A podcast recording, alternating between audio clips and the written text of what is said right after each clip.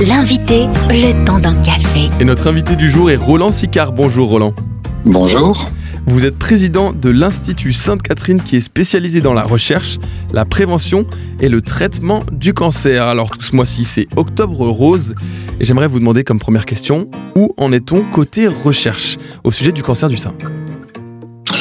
Côté recherche, euh, d'énormes progrès ont été faits ces, 20 dernières années et tout particulièrement euh, ces dernières années avec des nouveaux traitements euh, notamment à travers l'immunothérapie, qui sont très efficaces, qui, y compris pour des mauvais pronostics sur le cancer du sein, ont des très bons résultats. Et donc, il y a beaucoup d'espoir hein, sur, sur la recherche et les traitements du cancer du sein, avec des axes de progrès dans les médicaments, dans la radiothérapie aussi, qui est de plus en plus précise, qui génère de moins, en moins d'effets secondaires, qui bien sûr se trouve bien plus efficace, et également aussi la, chirurgie dans les indications sont voilà, de plus en plus euh, précises. Et euh, chirurgie qui, grâce à la prévention, se fait précocement. Et donc euh, aussi qui gagne énormément en efficacité. Et justement, parlez-nous de la prévention. Est-ce qu'à ce jour, selon vous, elle est plutôt bonne, moyenne ou insuffisante? Alors, le, voilà, le généraliste de la cancérologie que je suis va vous dire on ne prévient jamais assez, hein, surtout pour le cancer, et jamais assez tôt. Donc euh, la prévention, c'est un enjeu de, mobilisation de la population autour de cet acte personnel de prévention que l'on fait.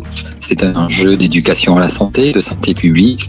Et pour le cancer du sein, c'est aussi tout un réseau de diagnostics euh, précoces, euh, notamment les mammographies, qui doit être en place et pour lequel euh, il est très important de mobiliser les ressources des professionnels de santé dédiés à ces actes de diagnostic précoce et bien sûr euh, de rapprocher ces ressources professionnelles des patientes qui, à partir d'un certain âge, ne doivent pas hésiter d'aller vers ces professionnels-là. Et c'est toujours bon de le rappeler. Alors, vous avez également fondé TESS, une entreprise de e-santé spécialisée dans les piluliers connectés. Donc, on va parler ensemble de la téléconsultation. Euh, quel est son rôle dans la prévention et dans le traitement du cancer du sein?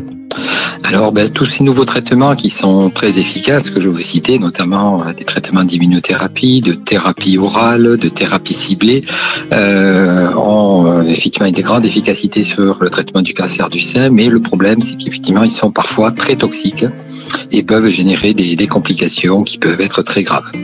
Et donc, ces patientes qui vont prendre ces traitements à domicile euh, doivent être sécurisées et doivent être euh, télésurveillées. Donc elles doivent pouvoir effectivement avoir des kilomètres à faire pour bénéficier d'une téléconsultation de l'oncologue, du médecin spécialiste.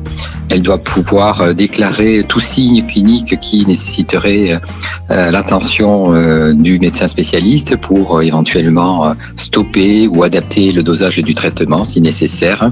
D'où aussi ces concepts de piluliers connectés qui vont permettre de garantir à ces patientes un traitement de précision personnalisé et adaptatif en fonction de ce qui se passe au décours du traitement. Et pour plus d'informations sur euh, l'Institut Sainte-Catherine, c'est sur institut-sainte-catherine.org que ça se passe. Et puis plus largement hein, sur Octobre Rose, rendez-vous sur ligue-cancer.net.